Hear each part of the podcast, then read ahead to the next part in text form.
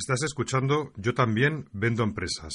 Soy David Navas de Axala y en este canal vamos a aprender todos sobre cómo vender a empresas con estrategia, método, inteligencia y control.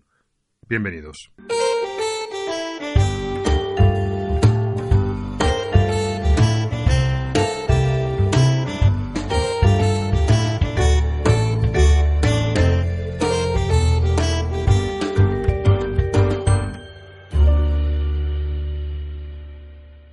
Bueno, pues bienvenidos al capítulo del mes de julio de Yo también vendo empresas. Seguimos con nuestro formato habitual de, entrevistas, en el que siempre me gusta avisar que nos interesan dos cosas. Por un lado, conocer a personas interesantes en el mundo de las ventas B2B y también nos interesa aprender de cómo eh, estas personas en sus empresas o, como profesionales eh, venden, es decir, cuáles son sus técnicas, sus trucos, sus formas de hacer en el ámbito de las ventas.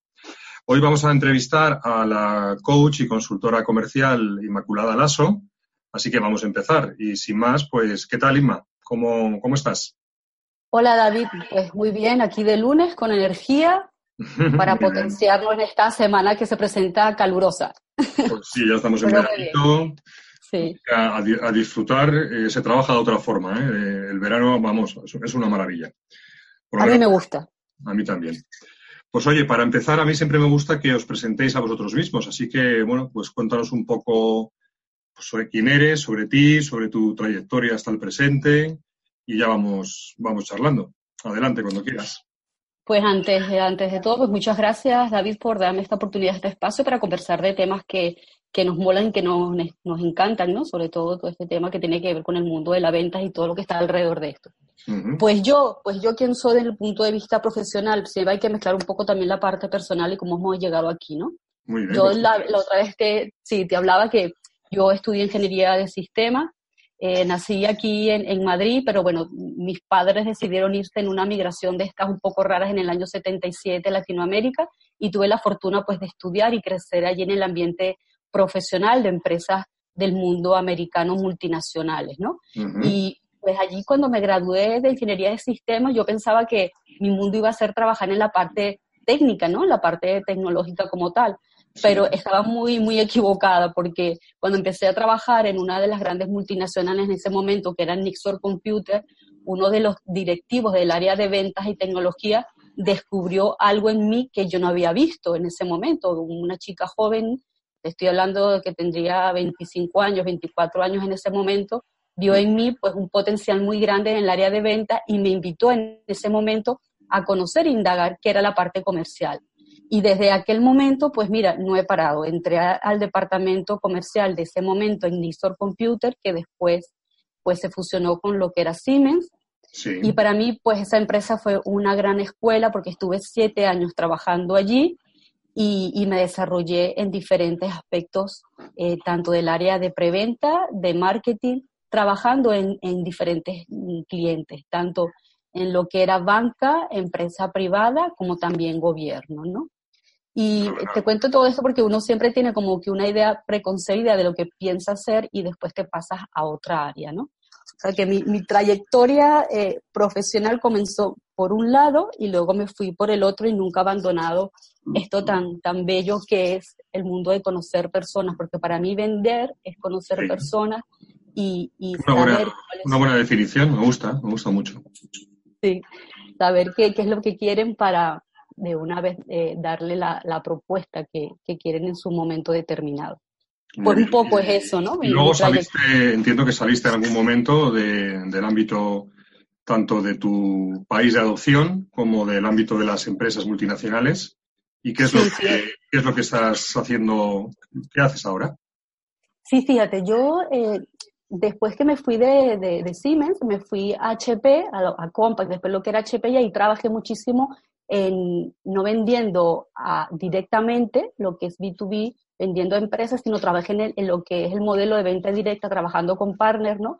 Y eso me dio como una manera de entender un modelo de negocio diferente y de desarrollar el modelo de venta y de desarrollar un poco la parte de consultoría y entender otra forma de qué quiere eh, las empresas, ¿no? Y bueno, después en el año 2004... de todas formas, perdona Inma que te interrumpa, pero dices tú que dejaste de vender directamente a empresas, pero en el desarrollo del canal eh, es también fundamental. Eh, entiendo que también era para el desarrollo de canal B2B. Exactamente. Vale, de, eso, vamos a hablar, luego un poquito más en, profundidad, pero sigue, perdona que te he interrumpido. Sí, sí, yo lo, decía así porque no es vender directamente al cliente, sino venderle al canal, que es un modelo de venta muy diferente, como tú bien dices, que lo vamos a tocar. Pues bueno, como tú me estabas comentando, sí, en ese momento decidí eh, tomar el país de adopción, que, que fui muy enriquecedor estar trabajando en Latinoamérica y me vine en el 2004 a España eh, como a mí me gustan mucho los retos y cruzar puentes y hacer cosas raras, me fui a Tenerife, ¿no? Que trabajar en el mercado insular como profesional es muy diferente porque ahí no estábamos hablando de, de pymes, estamos hablando de micropymes, ¿no? Y pues empecé a trabajar y, y, fue mi primera experiencia como emprendedora y fundamos una empresa de consultoría para trabajar la innovación y difundir un poco ese mundo de, tecnología y de consultoría a las empresas allí. Y ahí fue interesante porque trabajé con el gobierno de Canarias y con el Instituto Tecnológico de Canarias para eso, para innovar difundir un poco la tecnología en esas empresas, ¿no? Y ahí fue como un poco, eh, sin yo saberlo, comencé toda esta trayectoria de ofrecer consultoría, acompañar a las empresas eh, en eso, ¿no? De ver qué, analizar qué quieren, por qué quieren innovar, un poco la transformación, hacia dónde quieren ir. Te estoy hablando en el año 2000, 2007, 2006, que donde esto estaba como comenzando a surgir, ¿sabes? el, el, tema de las redes sociales que todavía no estaba tan de auge. Uy, tú hablabas un poco eso que es Google Maps, donde me ubico, todo este tipo de cosas, ¿no? Y fue muy interesante. Y ahí fue donde comenzó toda mi trayectoria de emprendimiento en el área de consultoría. Fenomenal. Y ya yéndonos al día de hoy, al presente, uno de, los, uno de los programas estrella que haces en el ámbito de la consultoría y de empresas, pues tiene el, un título muy bonito, pues se titula Te conoces, una forma diferente de llegar a tu cliente. Pues cuéntanos, cuéntanos un poco en qué consiste. Sí, como tú dices, tiene un nombre así muy bonito y eso fue dentro de todo mi proceso de transformación personal y profesional, porque en todo este, todo, todos nosotros tenemos como esa, esa capacidad de seguir investigando, formándonos, ¿no? Y yo el año, hace dos años, hice, hice una certificación de, de coach, de business coach y de, de life coach. Y cuando hice esa, esa certificación fue como que si encajaran todas las piezas de, rompecabezas en lo que yo quería en el proceso de consultoría de emprendimiento, ¿no? Y fue como, cuando, cuando terminé la certificación, yo dije, oye, yo no me puedo quedar con toda esta información que he aprendido, yo tengo que hacer algo con esto, tengo que darlo a las empresas, a las personas y ver cómo de alguna manera amalgamo todo esto. Y fue cuando entonces creamos Te Conoce, que ahí entonces hemos colocado en un programa de formación y de consultoría todas las, todos los procesos que pueden ir hacia el cliente para tú primero conocerte y luego, como dice, de una forma diferente llegar a tu cliente con herramientas desde el punto de vista profesional y personal y con herramientas de autoconocimiento para que primero tú te conozcas como persona, como profesional y luego conocer a tu cliente. Es decir, que consiste en conocernos primero como personas, luego como profesionales de la venta, para, en primer lugar, también dignificar nuestra profesión y luego llegar con todo esto a conocer verdaderamente a nuestro cliente. Bueno, dos cosas, dos cosas me, llaman la atención. La primera que has comentado, que tú a, través de ese conocimiento que adquiriste vivencial de, tu certificación como coach, eh, bueno, decidiste em, juntar ambos mundos, entiendo, ¿no? Juntar el, mundo del, del, conocimiento y de la consultoría del coaching con tu ya dilatada experiencia en el ámbito de la consultoría y del saber hacer comercial. Y fue un poco la, digamos que este programa es un poco como la, el aglutina, el, resultante de estas dos, de estas dos fuerzas, ¿no? Así es, así es. El mundo comercial de la venta, aglutinarlo con el mundo del coaching, del business coaching y del, y del coaching, digamos, vivencial y personal. Vale, luego la segunda cosa que me ha llamado la, atención de lo que has comentado es dignificar la profesión.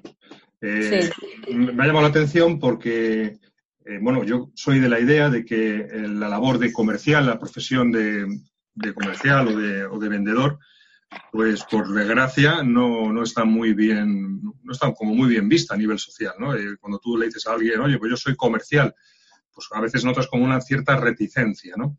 Incluso, no sé si te, habrás dado cuenta de que mucha gente incluso cambia la palabra, ¿no? Evita la palabra comercial o vendedor y utiliza otro, otro tipo de, de títulos, ¿no? Entonces me ha gustado eso que has comentado de dignificar la profesión de, ventas, ¿no? Así es. Eh, y una de las cosas primero que damos en este programa es que tú te sientas con tu profesión digno. Es decir, que para ti ser un comercial y que digas que vendo es muy importante. Es como decir, yo soy doctor. ¿Por qué? Porque para vender necesitas tener una fuerza y tener unos conocimientos que no todo el mundo tiene. Entonces, a eso me refiero con dignificar nuestra profesión, porque cualquier persona dice que cualquiera vende. No, no es así. Y dentro del programa que nosotros eh, tenemos, lo que queremos es que todo el mundo entienda que la profesión de las ventas es una profesión realmente fuerte, interesante, con una serie de herramientas que debes de tener y comprender para llegar a tu cliente y demostrar realmente que el producto o servicio que estás vendiendo es interesante. Y para ello tienes que conocerte a ti y conocer a tu cliente para llevar esa propuesta de valor que necesita.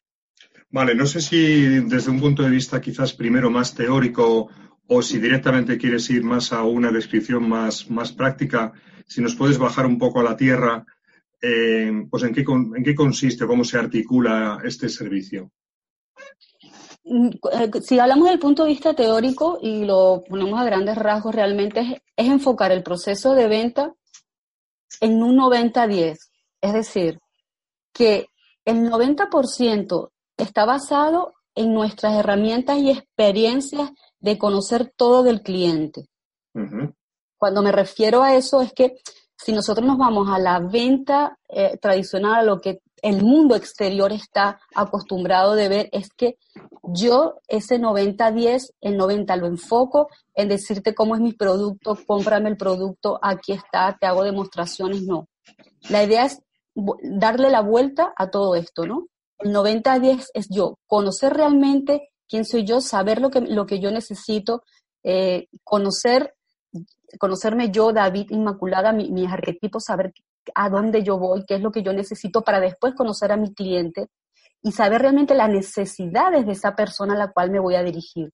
Si me voy a dirigir a un gerente comercial, a un gerente de recursos humanos, saber sus necesidades, sus creencias, saber cuál es, son, ese personaje de vida que me voy a, a, a, hablar en una reunión, saber qué es lo que le gusta realmente, qué es lo que le motiva. Y para eso hay unas herramientas unas herramientas que nosotros indagamos y herramientas de autoconocimiento que le damos en este programa.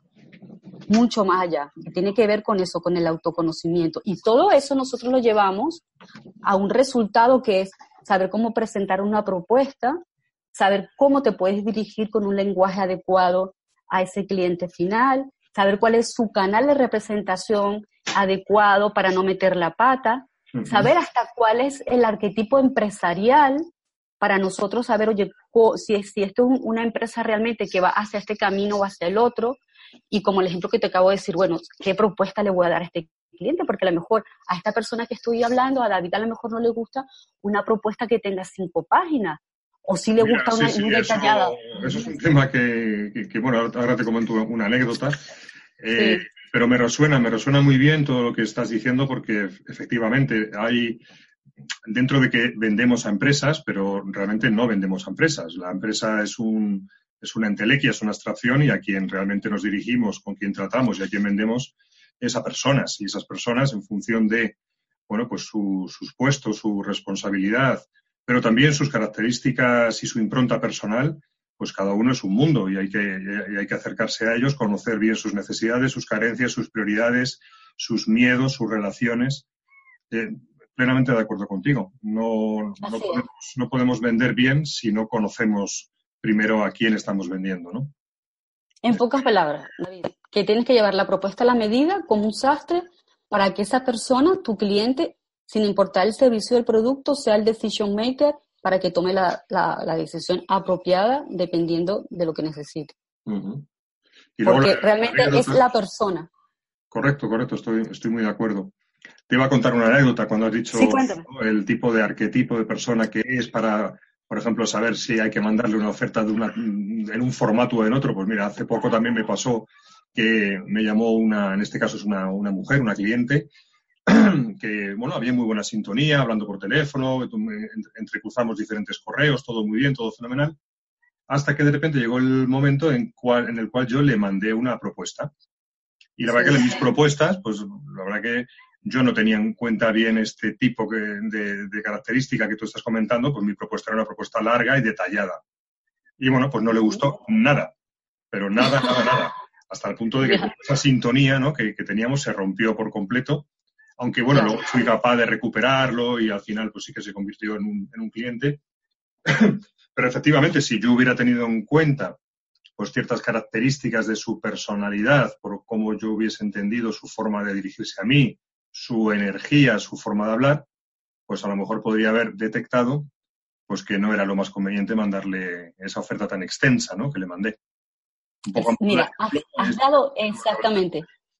Sí, has dado con el clavo de eso, de detectar realmente cómo es la persona y hay herramientas y hay un proceso donde te puedes dar cuenta de eso. Nosotros en este programa de Te Conoces Pues damos, damos esas herramientas para que cada persona, eh, cada account manager o, o, mira, cada gerente pueda detectar a esa persona con la que tú estás hablando y puedas tomar la decisión adecuada de cómo dirigirte y que no te pasen cosas como estas, que esto es un ejemplo perfecto de lo que acabas de decir. Y eso pasa en la mayoría de los casos y a veces perdemos negocios o dejamos negocios en la, en la mesa por cosas así. Así es, así es, la verdad que, que muy interesante.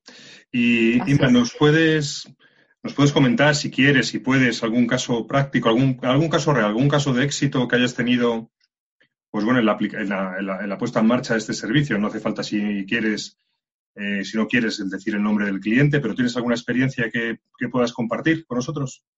Sí, mm, claro que sí. Eh, por ejemplo, mira, te puedo decir una empresa de tecnología, casualmente. Llevamos un proyecto donde el CEO quiso que su equipo de gestión, que estaba conformado por seis personas y él mismo, el CEO, el gerente general, aplicamos un programa donde eh, comenzamos con este proyecto, por este programa Te Conoces, ¿no? Donde aplicamos diferentes herramientas, primero, para que su equipo de gestión se conociera. Primero, cuando hablo de su equipo de gestión, estamos hablando de estas mm, seis personas, dos son del área de ventas, eh, otra persona del área de marketing y las otras dos personas son del área de desarrollo y del área de formación. Estamos hablando de nivel de gestión, de nivel de gerente de gestión, ¿verdad?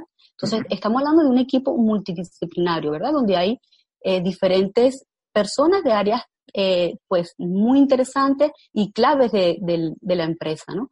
Y el resultado fue increíble, ¿por qué? Porque se inició un proceso de comprensión entre ellos mismos, primero de autoconocimiento, hacia el exterior, a su equipo de trabajo, donde había mayor fluidez, comunicación interna y de consolidación del equipo. Entonces, eso permitió toma de decisiones a nivel de la gerencia y de crecimiento de la empresa. Tanto así que, bueno, se presentaron, que a veces sucede casos en donde lamentablemente se tuvo que salir de una persona porque, bueno, eh, una persona que estaba creando mucho ruido, pero esto originó que ahora la empresa fluye mucho mejor, el CEO se dio cuenta de cosas que no, decisiones que no estaba tomando apropiadamente porque él mismo no se estaba eh, no se estaba poniendo límites, no sabía decir que no porque no se estaba conociendo y ahora hacia afuera se están dando los valores que se necesitan y casualmente, esto es una empresa que trabaja con un modelo de venta indirecta, se están dando cuenta que hay que cuidar más al partner. Total, que ya vamos por el tercer proyecto dentro de la empresa. Ah, Comenzamos con uno y vamos desarrollando un tercer proyecto. Sí, te iba a preguntar eso, te iba a preguntar cuál es la, la duración más o menos que, se necesita pues, para poner en marcha este, este programa. Me has hablado de que ya vais por el tercer proyecto, pero entiendo que, se puede empezar por algo más, más corto y luego, si es necesario, se va ampliando, ¿no? ¿Cómo se Así es, sí. Sí, porque es que los proyectos de consultoría, tú muy bien sabes, David, que nosotros lo armamos porque hay que poner un tiempo estimado, ¿verdad? Pero generalmente va a depender mucho de la dinámica y la actividad que se tenga en el entorno empresarial, porque tú dices, vale, es un programa que nosotros estimamos que tiene ocho horas como lo hemos organizado y hemos articulado, pero a la medida y el equipo de trabajo, pues mira, a lo mejor después va creciendo, incrementando de acuerdo a lo que nos vayan pidiendo. Cuando yo comencé esta primera fase, después al final, el mismo equipo de trabajo me dijo, eh, le dijeron a su gerente, ellos mismos hablándome después, y mayor qué vamos a hacer? Porque es que ahora nosotros hemos visto esto, pero es que queremos compartirlo entre todos. O sea, ellos tenían como sed de, ¿y ahora qué pasa? Eh, he visto cuál es mi arquetipo y tal, pero queremos hacer algo entre nosotros. Y ahí fue donde nosotros nos pusimos creativos y dijimos, pues ahora mira, ahora vamos a organizar esto. Y ahora vamos por el tercero. Entonces, Puedes, comenzar, puedes, puedes comenzar con algo ya que tienes articulado después vas creciendo a otros proyectos que te van generando otras cosas. Nosotros, desde el punto de vista interno, pues mola muchísimo porque vas creando otros programas, ¿no? Y vas creciendo también. Está muy bien. Oye, hay una palabra que estás usando mucho y que quizás eh, nos puedes aclarar, ¿eh? que es la palabra arquetipo. más o menos yo creo que los oyentes y yo mismo entendemos y relacionamos a qué te refieres, pero de forma breve, sin extendernos demasiado porque tenemos que pasar a otro tema y el tiempo empieza a apurarnos, pero cuéntanos un poquito qué es esto de arquetipo. Bueno, esto es un tema que a mí me fascina y es bastante denso y profundo, pero les, les cuento. A ver, el arquetipo de personalidad es, son unos personajes de vida que nosotros tenemos internamente y es los que nos da nuestra esencia de lo que somos, ¿no?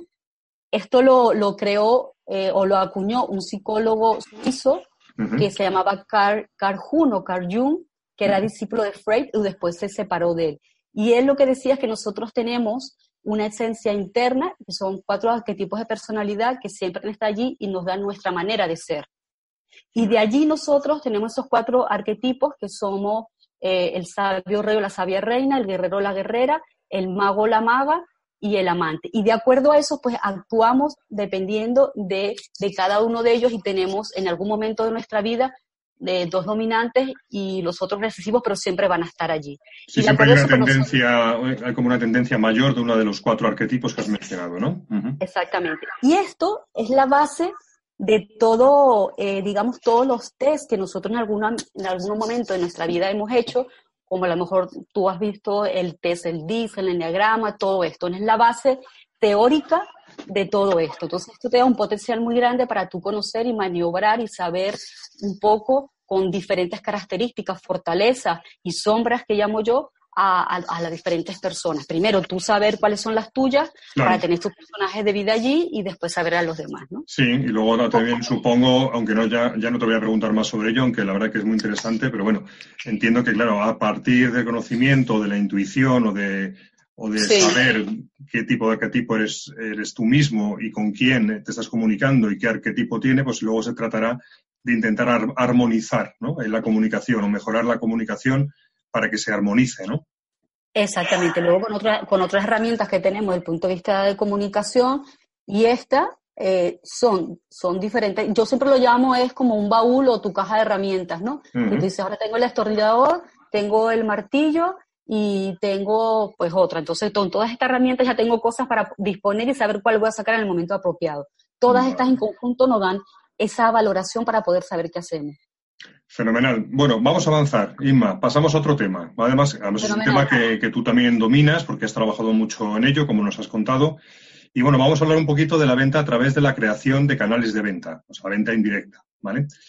Así un poquito a bocajarro, ¿qué crees que se necesita o qué necesita una empresa para empezar a montar un canal de ventas que funcione? ¿Cuáles son los primeros pasos que debería dar? Bueno, si hablamos del punto de vista teórico, un modelo de venta directa es necesario desarrollar una estrategia con, llamémoslo, pues, tres módulos fundamentales, ¿no? Un módulo comercial y de venta, indudablemente, un módulo de marketing y un módulo de desarrollo y certificación, que eso engloba la parte de educación. Esos son los tres pilares fundamentales. Ahora bien, todo esto no funciona si no está envuelto en una cultura de empresa donde eh, exista un nuevo modelo de negocio que implique una transformación de cambio y donde debamos involucrar a las personas y estas personas eh, vean que el canal realmente es nuestro aliado. Me explico. Yo he estado en procesos donde hemos hecho inserción de modelos de venta indirecta con canal y me he encontrado con que los account managers ven a los partners como sus enemigos. Y eso, y eso es un conflicto muy grande. Entonces, ¿qué sucede? Debemos empezar a hacer un análisis primero de la empresa y saber qué sucede allí para después decir, voy a montar y voy a hacer un modelo de negocio de venta en directa, porque si no es imposible. Entonces, cuando yo voy a una empresa y hablo con el dueño, con el CEO, me dice, que nosotros queremos montar un modelo de venta directa. Ok, pero tú estás seguro que hay una cultura de esto, vamos a, hay que involucrar a todo el mundo y la cultura de, la cultura de cambio aquí debe ser imprescindible. Porque si los account managers, que son los team, el teamwork del partner, no lo ve, no vamos a hacer nada. yo, estoy trabajando, estoy trabajando no, se puede, no se puede implementar en todos los sitios. Tiene que haber o bien ya, estable, ya, ya está vigente una cultura empresarial favorable a ello, o bien hay que trabajar primero en la cultura empresarial para luego dar el paso a montar el, programa de canal. O en paralelo. porque, eh, exactamente. ¿Por qué? Porque se trabaja en modelos ágiles de implementación de este cambio cultural con todos, donde el, account manager, y no solamente los account managers, la gente de ventas y todos los departamentos vean que este modelo es satisfactorio para crecer y que lo que queremos es facturar más y ser una empresa más ágil y montarnos en la ola de lo que queremos. Entonces, eh, el account manager de alguna manera entender que eso es así y si no está en ese tono, pues mira, lamentablemente ha habido casos que, bueno, que hay que aplicar otras cosas. Pero... Pues, y, esto es, y esto que estás comentando además, Inma, es de, de, puertas para adentro, pero luego está eh, de puertas para afuera. Es decir, luego hay que saber, eh, bueno, pues cómo gestionar bien el canal, porque no sé si compartes conmigo, yo he sido eh, country manager en el, en el pasado de fabricantes de software, en este caso eran fabricantes israelíes, que llegaban a España y había que montar pues un programa de canal porque su estrategia desde los inicios era de, de venta indirecta. Y una cosa es firmar unos acuerdos con, diferentes agentes de, canal y otra cosa muy, muy, muy distinta es que esos canales se vuelvan entes proactivos y realmente generen negocio. Es decir, una cosa es firmar un acuerdo, crear o buscar una serie de partners y otra cosa es dinamizar ese canal, que es lo más, que es lo más complicado, ¿no? Totalmente. Y ahí, ahí volvemos otra vez a lo mismo, ¿no? Como yo digo que fue primero el huevo o la gallina. Porque lo que sucede es que realmente tú crees un modelo de canal con estas tres patas que dije antes que sean lo suficientemente atractivo con una propuesta de valor que le sea eh, genial al partner, ¿no? Donde tú, primero, tengas un grupo de account manager y una estrategia de venta que le suene bien al canal que nosotros tengamos un, programa de marketing y desarrollo que lo mantengamos motivado y, en acción, porque además el, acuerdo hace falta, porque el acuerdo legal hace falta, es tu marco legal para cubrirte sobre muchas cosas, pero el, el restante también hace falta. Primero, que el, el, acuerdo comercial y de venta sea lo suficientemente atractivo porque el partner lo que va a querer es facturar algo que le interese, que para que le genere esa facturación clic clic también, ¿no? Igual que nosotros.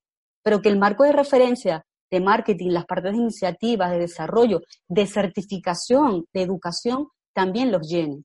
Entonces, esa propuesta de valor tiene que ser fundamental, porque si no, se van para otro lado. Mira, te voy a contar otra, te voy a contar otra experiencia que yo tuve en desarrollo de canal y me gustaría que me la, que me la comentes. Eh, en una de las ocasiones eh, llegamos a firmar un acuerdo muy importante con, un, con uno de los cuatro o cinco grandes integradores de sistemas de, este país. La verdad es que a la parte, digamos, gerencial, a lo que eran los, los directores de cada área de, de mercado, pues les encantó, tuvimos todo su apoyo, todo fenomenal, todo facilidades y luego, sin embargo, eh, bueno, pues no conseguíamos que arrancasen a la hora de detectar y traer oportunidades de venta. ¿Y por qué era? Pues mira, porque realmente no consiguieron incentivar lo suficiente a las capas inferiores, es decir, a los que realmente estaban en el cliente, léase, a los comerciales.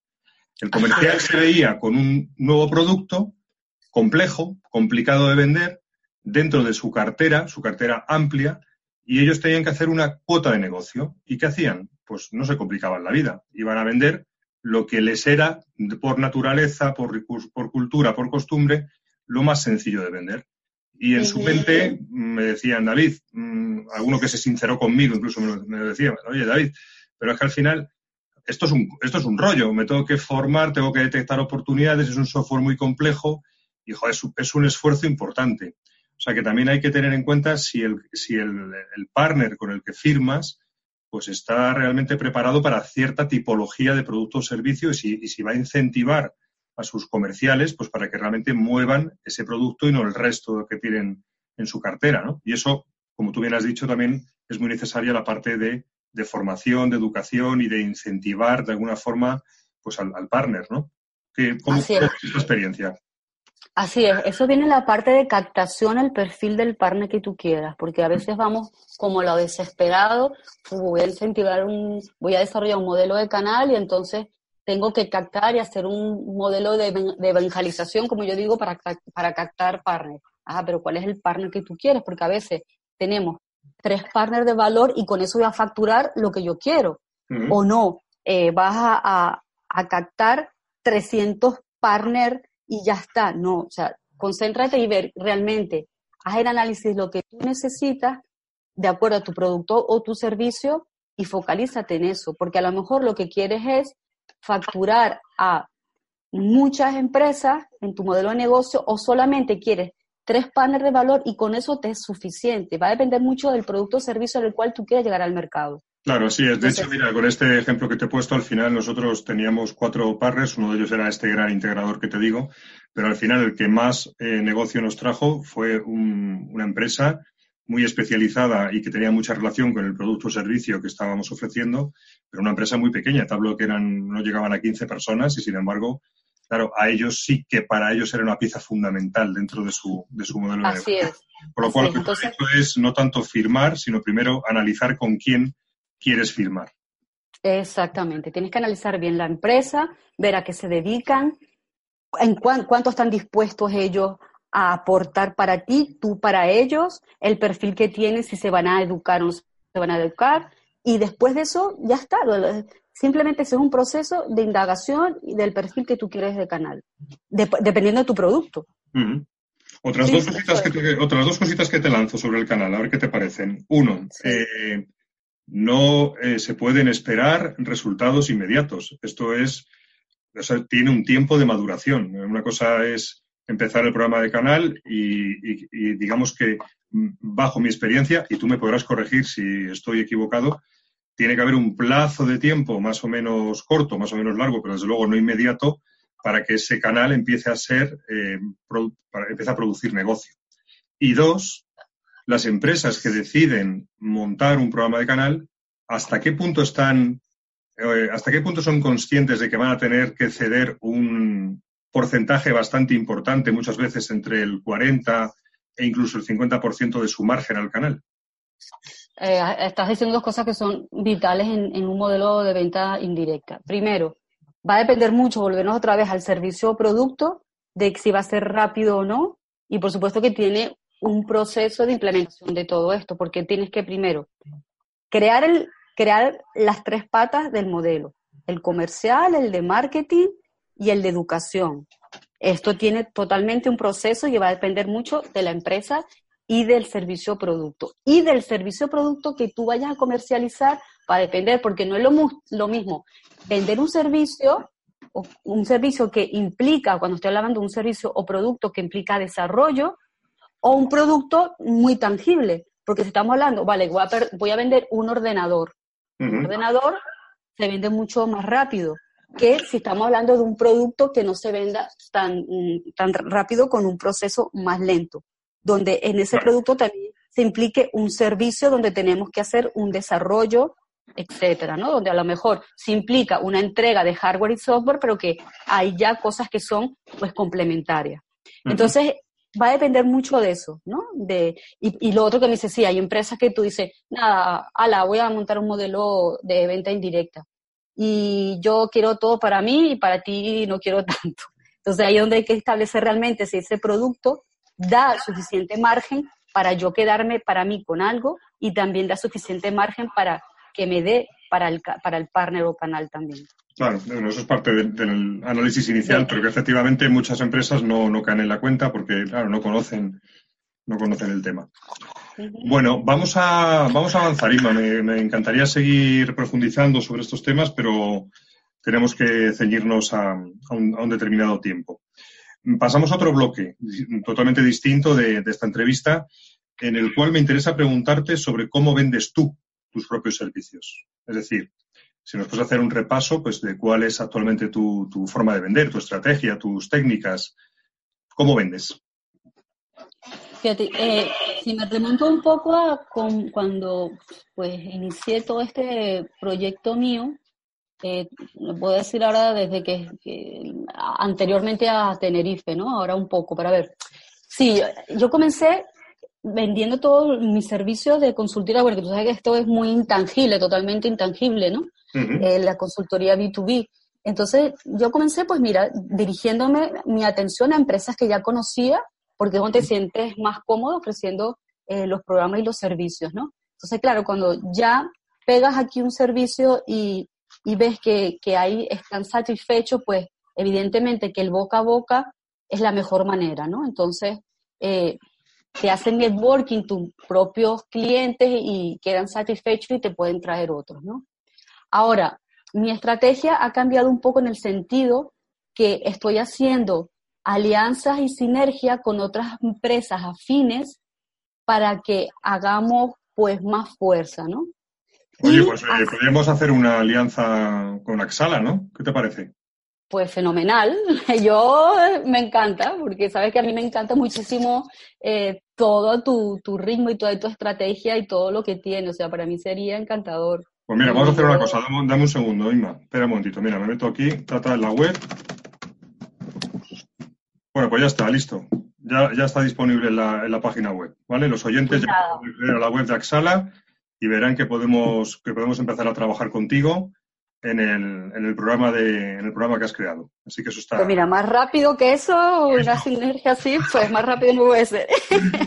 Pero bueno, sigue, sigue, sigue comentándonos un poquito. Decías que estabas por un lado yendo a empresas conocidas o que ya te, que ya tenías una experiencia con ellos luego estás eh, implementando pues una pequeña estrategia de canal, ¿no? es decir, haciendo alianzas con otras empresas.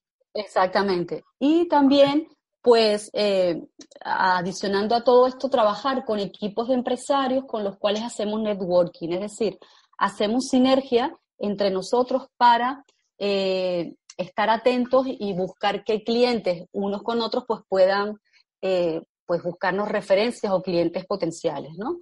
Que de estos en, España hay muchos. Entonces, bueno, es una nueva, yo lo veo como una manera de, ver que tengo en, a mi alrededor, pues un equipo de profesionales de las ventas que de alguna manera pueden apoyarme a tratraer clientes, ¿no? Entonces, me parece ¿dónde Ves tu, ¿Dónde ves tu mayor dificultad dentro del ciclo de venta? posicionándote en, pues en, una, en, en, un escenario como el tuyo, ¿no? Una, un freelance o una pequeña empresa que tiene que empezar a vender un nuevo producto o servicio en un mercado que no conoce mm, o que no tiene, digamos, una presencia establecida, ¿qué es lo más complicado? ¿Dónde ves tú la mayor dificultad? ¿En la, apertura? ¿En el seguimiento? ¿En el cierre? ¿En todo? ¿En nada? Si, si, te hablo yo particularmente de yo, Igma, mi programa y mi servicio, la dificultad está en encontrar a la persona o la empresa que crea en el desarrollo profesional real de su equipo y en el suyo propio para llegar donde otros no quieran llegar y hacer las cosas diferentes. Conseguir empresas realmente, porque yo considero que no hay una cultura, digamos, muy general de, esto, es donde, donde está el verdadero programa. Si yo si yo consiguiera esa empresa, de una vez que yo la consigo y me siento a hablar con la persona y le gusta, sinceramente te puedo decir que todo depende de la persona a quien te diriges y cada mundo es particular y de acuerdo a eso ajustas y calibras tu proceso de ventas. Pero encontrar la empresa y la persona que realmente crea en eso es, dentro del proceso de ventas es eso, el primer paso. Ya después lo demás, si esa persona te escucha y cree, ya cierro completamente, porque es que la encuentra. El, el, problema es encontrarlo, ¿no? Que crea, que crea realmente en eso. Claro, está, estar, están ahí. Eh, eh, la cuestión es saber dónde están, ¿no? Exactamente. El dónde está esa persona que realmente crea en el desarrollo, en esto que estamos haciendo que realmente diga, oye, sí, esto tiene un valor, yo quiero hacer las cosas diferentes, mi equipo necesita esto, porque de alguna manera eh, hay que poner un valor diferente en nuestra empresa y nuestra cultura, nuestra cultura organizacional para que lleguemos al punto que yo quiero. No hacer las cosas como todo el mundo está acostumbrado a hacerlas.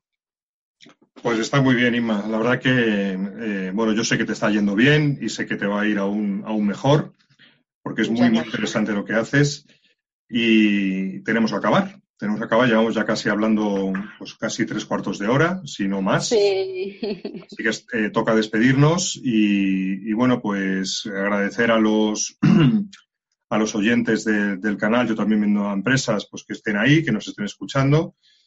Si os ha gustado, pues os agradecemos mucho que lo compartáis en, en vuestras redes sociales. Y sin más, pues yo por mi parte me despido. Hasta la próxima. Y también, Inma, te doy la oportunidad de despedirte de, nuestros oyentes y si quieres de darles algún consejo final.